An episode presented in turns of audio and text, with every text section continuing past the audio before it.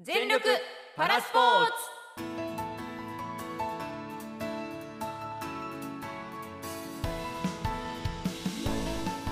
こんにちは。パラスポーツマガジン副編集長の野島博です。こんにちは。日本一パラを語れる女子アナの久下舞子です。この番組はパラスポーツをまだ見たことがない。ちょっと興味はあるけど何から見れば楽しめるかわからないという方にさまざまなパラスポーツの魅力と楽しみ方最新のパラスポーツニュースなどをお届けするポッドキャストです。野島さん、はいは春は外に出たくなりますよいね。なねあったかいからねはい。気持ちいい、散歩したくなりますよおうねおう散歩行ってる？いやー散歩あ時々行ってます。であの私この間う。ん車椅子を借りて 散歩をしたんですよ、はい。えワンちゃんと散歩とかじゃなくて？じゃなくて、うん。いやまああの旦那さんがあの車椅子ラグビーの選手なんで、ちょっと2人でうん。散歩しようってなって、はい。じゃあ私も乗ってみたい車椅子いっぱいあるので借りて、公園とかを走ってたんですけど、まず私は健常者なので、うん。余裕で勝てると思ったら、うん。全く追いつけなかった。で車椅子に乗ってみると思ったよりうん。ちょっとした坂道って平坦だと思ってたのに坂道なんだって思うことがある。うん傾斜だったりはい。ね、であれって、うん。あの私はプッシュをうん。車椅子プッシュをするような形だったので、大胸筋に来ました。ああなるほど、はい。そうか。これ筋トレじゃんって言って。どっか他に疲れるとこない？あとですね、うん。私すごく意外だったのが、これ他の健常者の人も言ってたんですけど、うんうん。足に来ました。歩いてないのに？歩いてないのに。ええ？で、うん。あの特にあの坂道を登るときにこう、上体をこう前後させながら、うん、あの力を。聞いてる方あえっとですね今公家舞子は頭を頭を前後に揺すってます。はい、上体をこう前後にしながらはい。力を伝えながら上り坂を登っていくとなると、結構うん。体幹を使うし、そうだね。であの足が降りた時うにん。プルプル震えたんですよ。え踏ん張ってるってこと？だと思います。あそうなんだ。でこれはもう本当にあの車椅子を使っている障害者の方は足が麻痺されているのでうん。わからない感覚なのかもしれないですけどあ車椅子ってうん。足使うんだ。だから車椅子バスケとかもうん。やや足の余力が残っている人はうん残ってた方がうん。踏ん張りが効いていいのかもしれない。ずるだな。それずる、そうですね。うん、そうかもしれない。そう。あ分かった。じゃあはい。足動く人は足の底をこうつけちゃいけない。浮かせるってこと？それはそれで腹筋しんどいですよ。え野島さん散歩行きますか？行く行く。俺散歩大好き。いやもううん。すごい坂道ありますよね。あるある。意外と、うんうん。野島さんあの電動電動の何ですかっけ？違うよ。手でこぐ自転車手でこぐ自転ハンド車。バイクね。はい。うん。あれ車椅子に取り付けて。つけて、うん。あれだとまあまあうん散歩というか、まあ、10キロぐらいはすぐ。うん時速何キロぐらい出うるんですか？ーんと20から30ぐらいは出るよ楽です。そうだねさっそうと現れた野島さんを拝見したことがあって。あ横浜でね、そうそうそうそうそう。いいな便利だなとそうそうめ思ったんですけど、ね。ちゃめちゃ便利、うんはい。うんそんなちょっとお散歩の話しましたけれども、まあ、そうやってあの車椅子の人を中心にどうやって普うん段走ったりトレーニングしてるのかっていうのもまた番組の中であそうだね。聞かせていただきたいと思いますので、よろしくお願いいたします。ます。というわけで今回も全力で行ってみましょう。よろしくお願いします。はいよろしくお願いします。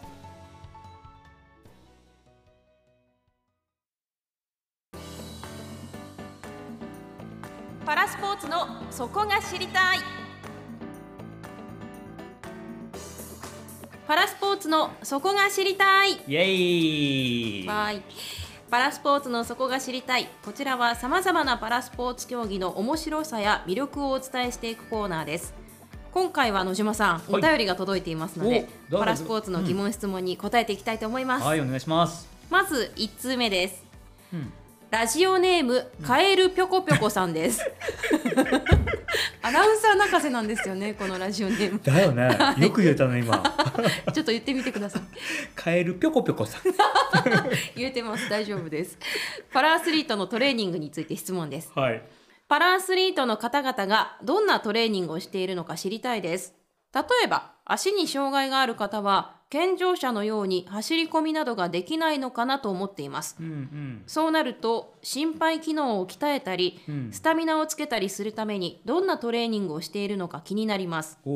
他にもパラアスリートならではのトレーニング方法などがあれば教えてください、うーんどうかな？俺的にはねえっ、とまあ走る代わりに車椅子こいで走ったりとかあとはまああのさっき言ってた、えっとハンドバイク手でこぐ自転車ハンドバイクで走ったりとかして、まあ、基本は、えっと散歩が好き。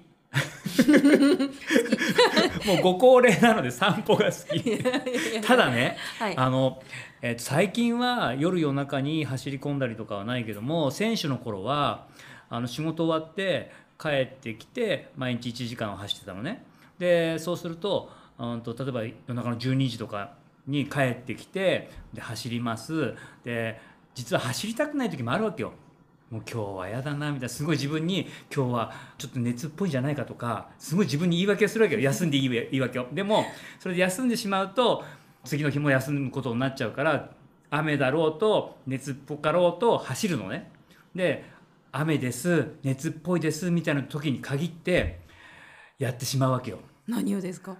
心を鬼にして一生懸命車椅子を漕ぐわけさ雨の中、ね、ででも夜12時です。誰もいません真っ暗ですみたいな時になんかね手に嫌な感触が来るわけよ。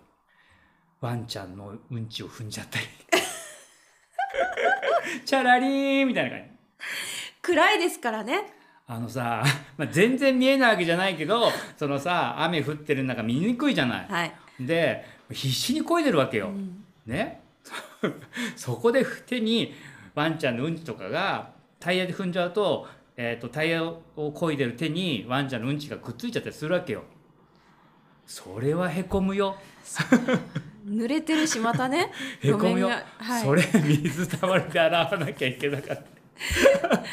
メンタルトレーニングですねあそうか。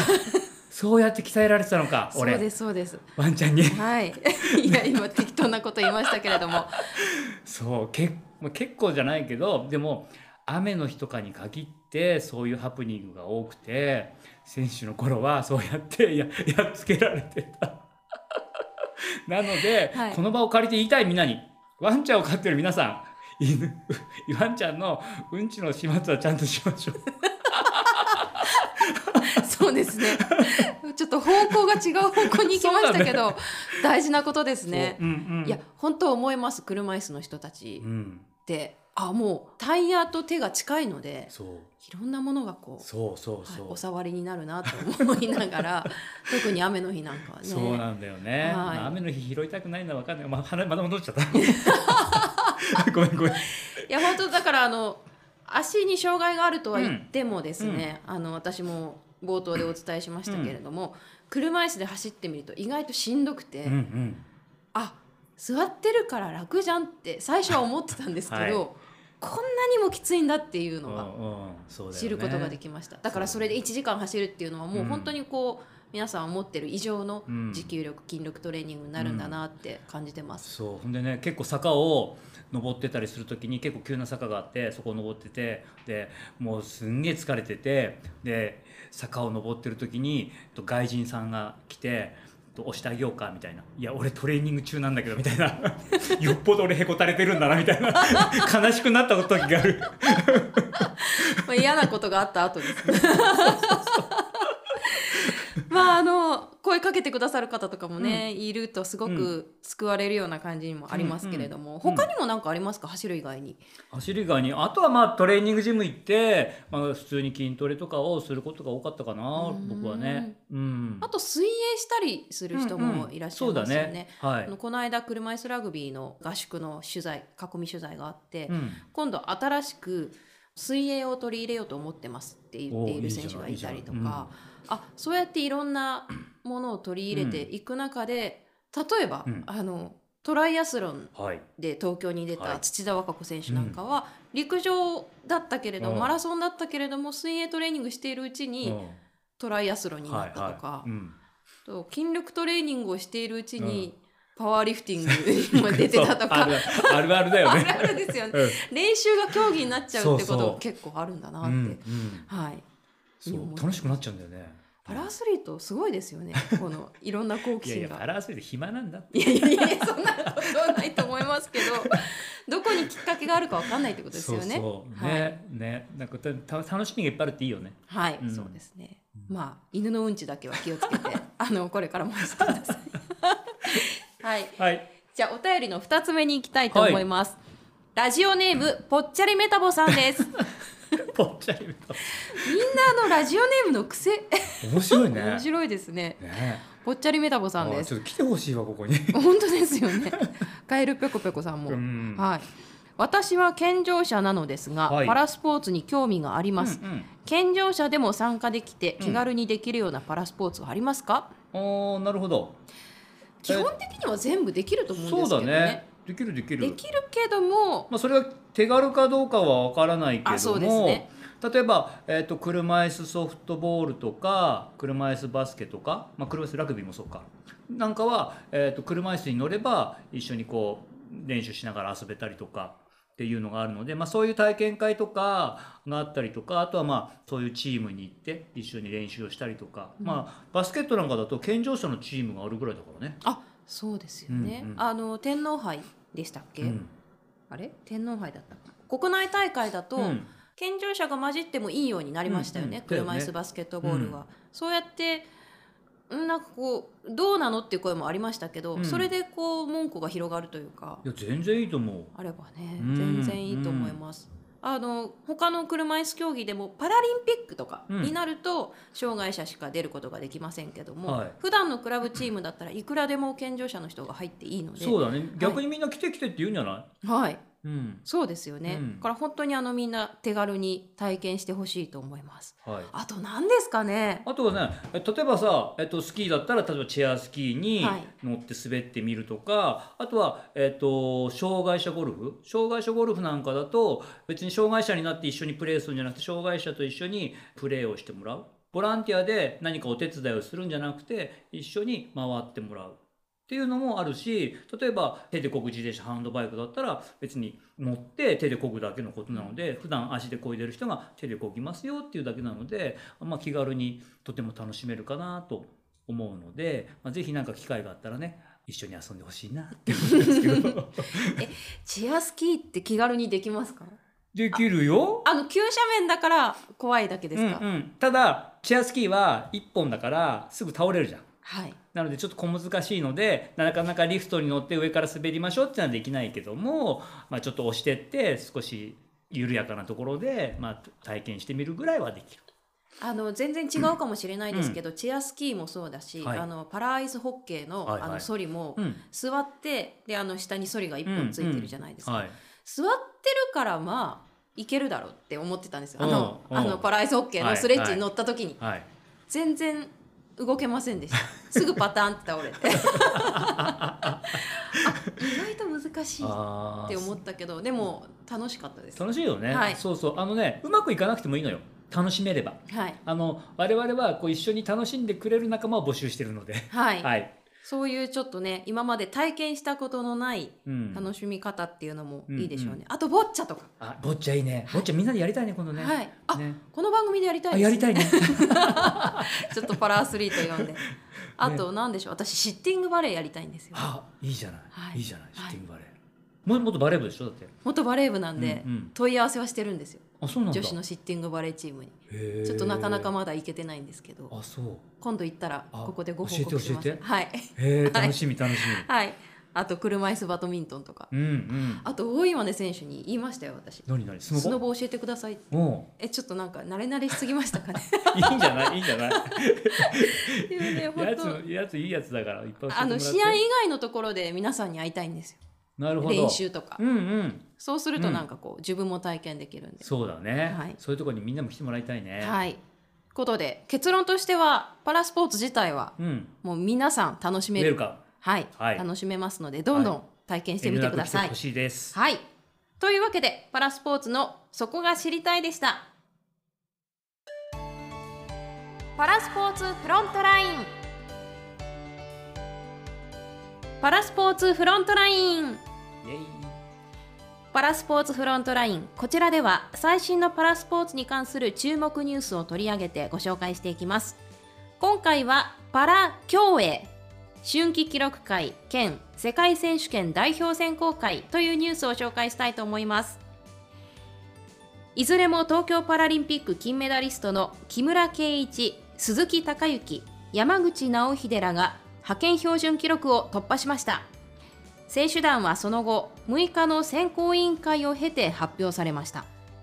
男子 100m バタフライでは視覚障害 S11 で東京パラ金の木村と銀の富田宇宙。そして知的障害の山口らが突破しました。50m 自由形は木村富田と運動機能障害 S4 で東京パラ銀の鈴木が標準記録をクリア。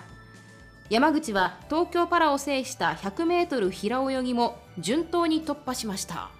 というニュースです。はい。パラ水泳ということでまずちょっと補足しておきますと6月に世界選手権があってえそれに行くためのうん。派遣標準、うん。日本の中で記録会があるんですけれども、うん。世界選手権に行くためにこのタイムクリアしたらいけますよっうん。ていうのがあってそれをクリアした人が世界選手権に行けるということになっております。はい。でまあ主に東京に出た人たちがやはり順当に、そうですね。はい、突破したということで、野島さんどうですか、パラ水泳で注目の選手いますか？えー、個人的にはね木村敬一選手が大好きで。えー、キャラ的にですかね？そうだね。そう。めちゃくちゃ明るいですよね。そうなんだよね。あのー、なんだろうなあの雰囲気ね。はいみんなに愛される雰囲気。そうそんでさ彼はさ全盲だからさいろいろなアクシデントをいっぱい持ってて、まあ、その話がまあ面白い面白い。例えばどんなんですか？例えばいやいやそれ呼んだ時に聞こうよ。呼びたいですね。そうだね。はい。いや彼がすごいなって思うのは、うん。全盲で、まあ、ほぼ生まれつきうん全盲なのうで、ん、泳ぐ姿っていうのを自分の目でうん。見たことがない、うん、富田宇宙選手ははだんだんとだね。あの見えなくなっていったので見えていた頃の記憶があるのでうん。こういうふうに泳ぐっていう残像が残ってる、うんうんそういう意味では木村選手まあどっちもすごいんですけど、うん。うんすごいですよね。本当なんかすもうさ全盲の方は俺本当すごいとしか思えない。はい。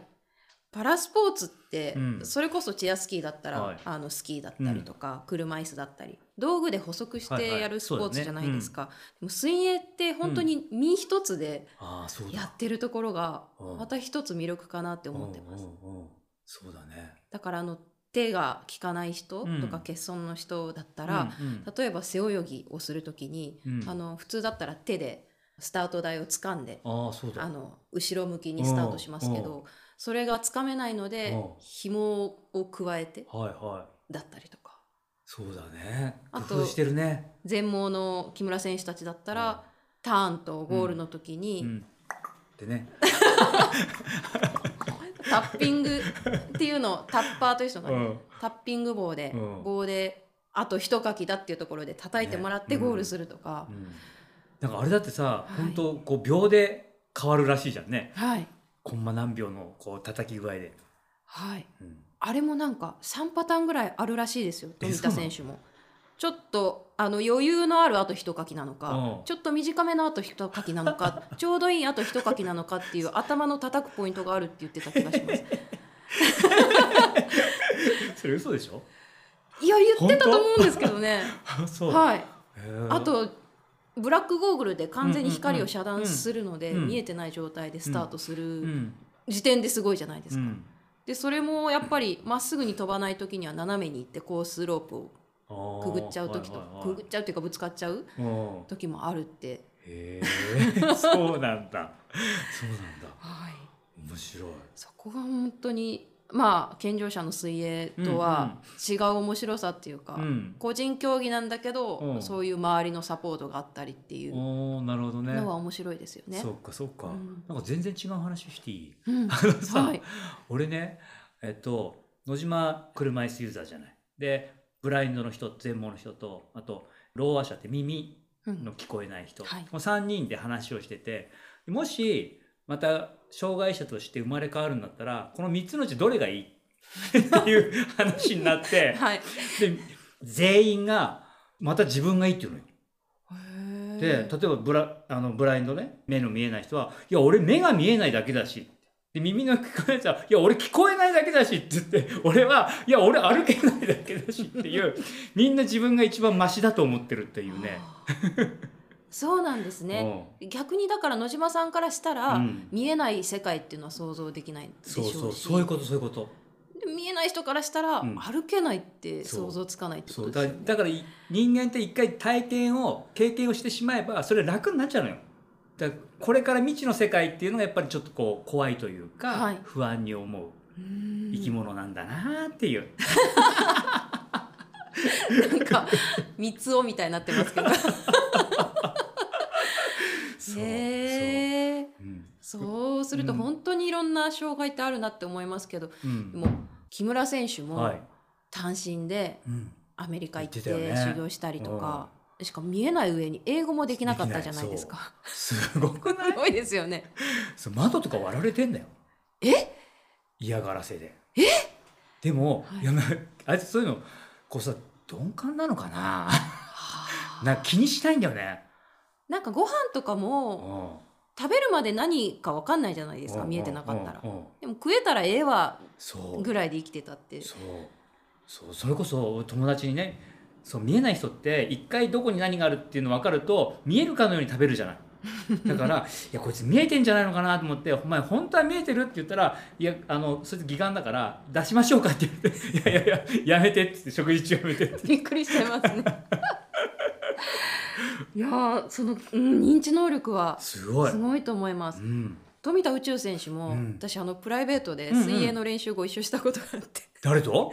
富田選手と。お羨ましい、はいあの一緒に教えて一緒にっていうかその富田選手に水泳を教えている、うんうん。暇なおじさんっていう あのあのハンドルネームの人がいるんですよ。うんうん。でその暇勝手に暇なおじさんの名前出しちゃったり。暇なおじさんと仲良くさせてもらってて、うんうん。であの東京パラリンピックの時も、うん。こうしたらいいよみたいうんうなん。アドバイスをして、うん。それこそ本番の予選と決勝の間とかでも LINE をしてたんですよ。うん。暇なおじさんが。っていうぐらいすごく教えるのがうまい。うん。で東京終わってからも、はい。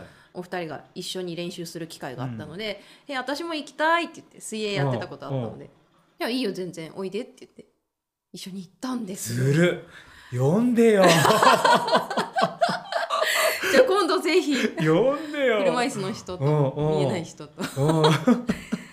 でその時はタッパーさんはいなかったので、うんうん。あれまあ大体でも自分が何かきでゴールの壁の直前に行くかっていうのは分かるんで大丈夫ですとかあそう。え俺タッパーやりたい言ってやりたいですよね。ガンっつって。であとあのうまくできますあれ普通の釣り竿とかで作ってるみたいですね。またまた。本当なんですよ。本当に？はい。あの木村選手とかを叩いてるうん。寺西さんっていう有名なタッパーさんが日本の代表のいるんですけど、えタッパーで有名とかあるの？あもうずっとずっとやってらっしゃったので。それラッパーじゃないの？変ようですか？違う違うの？はい。へー。あのだから河合純一さんうんうん。水泳のレジェンドを育てた人ですで寺西さんに取材した時に、うん。そのタッピング棒を見せてもらったら、うんうん。本当に釣り竿に、にあのプールで使うような部位。あー発泡スチロールみたいな。みたいないやつを切り取ったやつをつけて、バンって叩いてる、へえそうなんだ。はい、別にいやあそういう何でもいいらしいんですよ。うんルールはないんだ。はい、うんうんって いう必ずしでもい。いんだ話いいと思います。いやそれでびっくりしたのはそれこそあの、うん最後、まあ、プールを借りてうん。貸し切って練習してたので、う最後あのプールにカバーをみんなでかけたんですよ、うんうん。プールにカバー。はい。プールにシート。うん。保温するための、うんうん。それをまあ何人かでやってた時に、うん。私初めてそこに参加したので、うん。あんまりちょっと何もできずにプールサイドで終わってたんですけど なんか手伝うことありますか？とか言って。そしたらうん。宇宙選手がパパパって走ってきたんですよ、えちょっと待ってちょっと待って。でそう。ちょっと待ってちょっと待ってえ何？誰が走ってきたって？宇宙選手が走ってきたんですよ。うん。えちょっと待って走ってきた。え角曲がって走ってきたと 意味がわからないと思って、うん。だって直進したら下手すりゃ水に落ちますよねって思ったんですけど、なんだろう？何を、走れる ま、ちょっと小走りぐらいのパッパッパってきて、のそれはどうやって認知してるんだろうね。え声の響きとかですかね。えー、知らん知わかんならんいんですけど。そうなの？わかんないんです心の目だな。心の目。心の目。綺麗なんだ心が。そうなんですよ。俺と違って。いやいやいや野島さんも綺麗です。まあでも本当にナイスガイたちがいっぱい集まってるうん。パラ水泳なんでね、うん。ぜひ世界選手権も応援していきたいですね、はい。みんな応援してください。はい、えー今度の世界選手権は6月、うん。ポルトガルで開催予定です。お楽しみパラスポーツフロントラインでした。はい。パラスポーツの魅力と今そして障害者のライフスタイルに役立つ情報をお伝えするパラスポーツマガジン。実業之日本社から発信中。雑誌のコンセプトは徹底的にノーマライゼーション。次号は5月発売予定です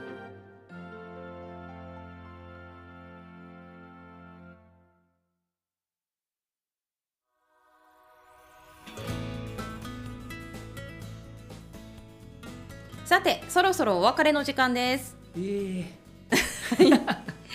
野島さん今日もたくさんのお話ありがとうございました、楽しかったね、はい。あっという間、ね？あそういえばさ、はい。あのーさっきのさ体験のところでちょっと一個話し忘れたんだけど車椅子ソフトボールは、えー、と車椅子乗れば健常者とかもできるんだけど元野球やってましたみたいな人はさ車椅子に乗って座ってても打つのは打てるのよ。目いっぱい。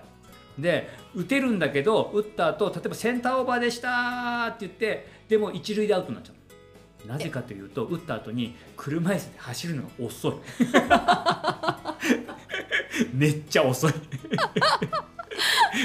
だからせっかくいい球打ったのに。そうそうどんなでっかいの打っても、はい。ね、ホームラン打たない限り一塁でアウトになっちゃうので、まあ、そんなのも楽しんでください。っていうのをちょっと言いす言い忘れたから。じゃあランニングホームランとかはなかなか。ないね 健常者は。一塁でアウトだから。それも含めて楽しそうですね。楽しい楽しい。はい、はい。ぜひ皆さんまた車椅子ソフトボールもはい。興味があったら検索してみてください、さあ番組では最後にパラスポーツマガジンからピックアップした記事を音声版としてお届けします。そちらも合わせてお楽しみください。番組へのお便りやゲストの方への疑問質問は E メール全力パラアットマーク gmail.com までお寄せください。E メール全力パラアットマーク gmail.com アルファベットで ZENRYOKUPARA アットマーク gmail.com です。また番組のツイッターでも情報を発信しておりますので全力パラスポーツで検索してみてください。番組の感想などは「ハッシュタグ全力パラ」をつけてぜひツイートしてください。それではまた次回お会いしましょう。お相手は久毛舞子と肌見に行きたい野島ひろしでした。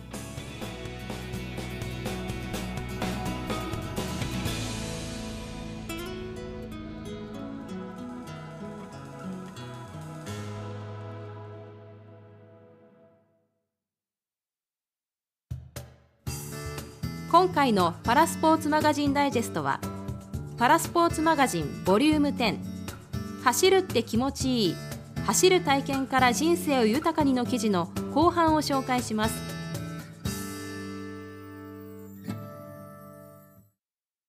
東京パラをステップに次につなげていく。このアカデミーは以前より前川山本の両選手の義足の開発に関してパートナー契約をしている三菱ケミカルグループのサポートもあり実施された。このグループは2016年からパラアスリートとともにそれぞれの人の身体特性や動作特性に最適化された用具を設計するパーソナライゼーション技術を構築し、それを高齢社会における歩行問題の解決に役立てるというビジョンを持って活動している。スタッフの一人であり工学博士の下野聡さんは、東京パラだけで終わるのではなく、このような取り組みをしっかり継続的にやっていくことが重要になります。パラリンピックのレガシーとして今後も行っていきたいですと抱負を話してくれた。また、メイン講師を務めた小須田は、僕も2015年のランニングクリニックに参加し、当時怪我をして無気力だった自分が走る楽しみや挑戦することの大切さを知ることができました。その時の講師だった山本選手と一緒にパラリンピックに出場することができた今、走りたいと思っている人、挑戦者たちにクリニックを通して走る楽しさを伝えていきたいですねと、自身の経験をもとに次につなげていくという目標を挙げた。東京パラリンピックではメディアでパラスポーツが多く取り上げられたこともあり、選手や競技を目にする機会が格段に増えた。選手たちの姿に刺激され、自分もパラリンピックを目指そうと思った障害者や、何かに挑戦しようと思った人はたくさんいるだろう。そうした火を消さないように、受け皿としてこのイベントを計画しましたと山本。アカデミーに参加した10名には、走ることができた喜びを胸に、これからも続く人生で多くのチャレンジをしてほしい。次回もパラスポーツマガジンから厳選した記事をお届けします。